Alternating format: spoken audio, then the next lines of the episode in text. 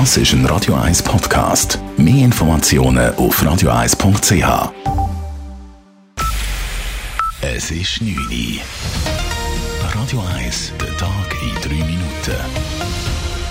Willkommen zur Nachrichtenzusammenfassung des Tages. Mein Name ist Simon Storz. Wir beginnen in der Stadt Zürich. Wegen groben Missständen am Universitätsspital Zürich empfiehlt die Aufsichtskommission des Kantonsrates einen Kulturwandel am USZ. Die Aufsichtskommission für Bildung und Gesundheit hat ihren Untersuchungsbericht zu den Vorkommnissen am USZ präsentiert. Insbesondere bei der Transparenz gebe es massives Verbesserungspotenzial. Einzelheiten dazu von Raphael Wallimann. Der Leiter der Herzchirurgie am USZ soll Implantat von einer Firma verwendet haben, und er selber daran geschafft hat.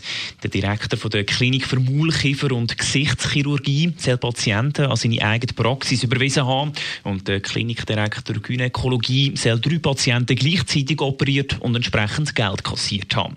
Wegen diesen Verstößen fordert die Aufsichtskommission für Bildung vom Kantonsrat verschiedene Massnahmen. Unter anderem sollen Interessensbindungen von USZ Angestellten transparent gemacht werden.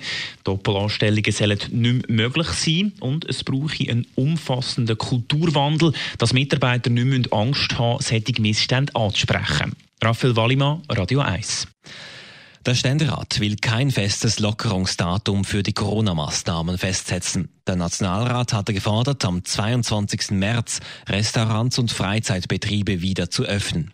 Im Ständerat herrschte jedoch die Meinung vor, es sei wichtig, dem Bundesrat weiterhin die nötigen Freiheiten zu lassen.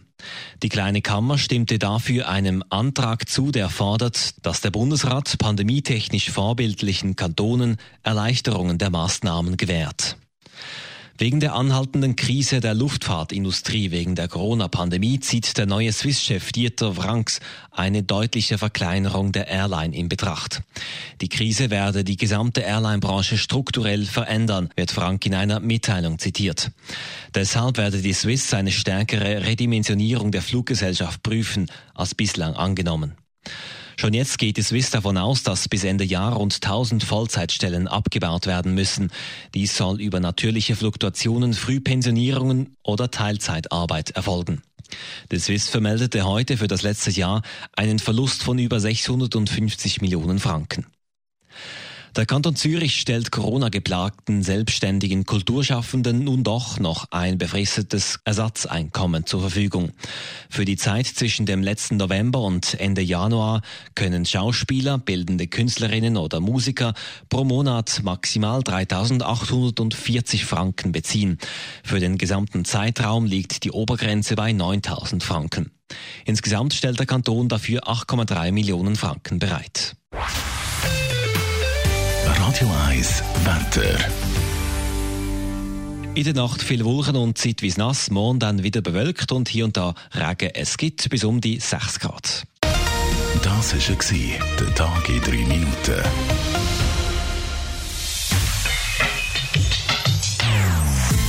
Non-Stop Music auf Radio 1. Die besten Songs von allen Zeiten. Non-Stop.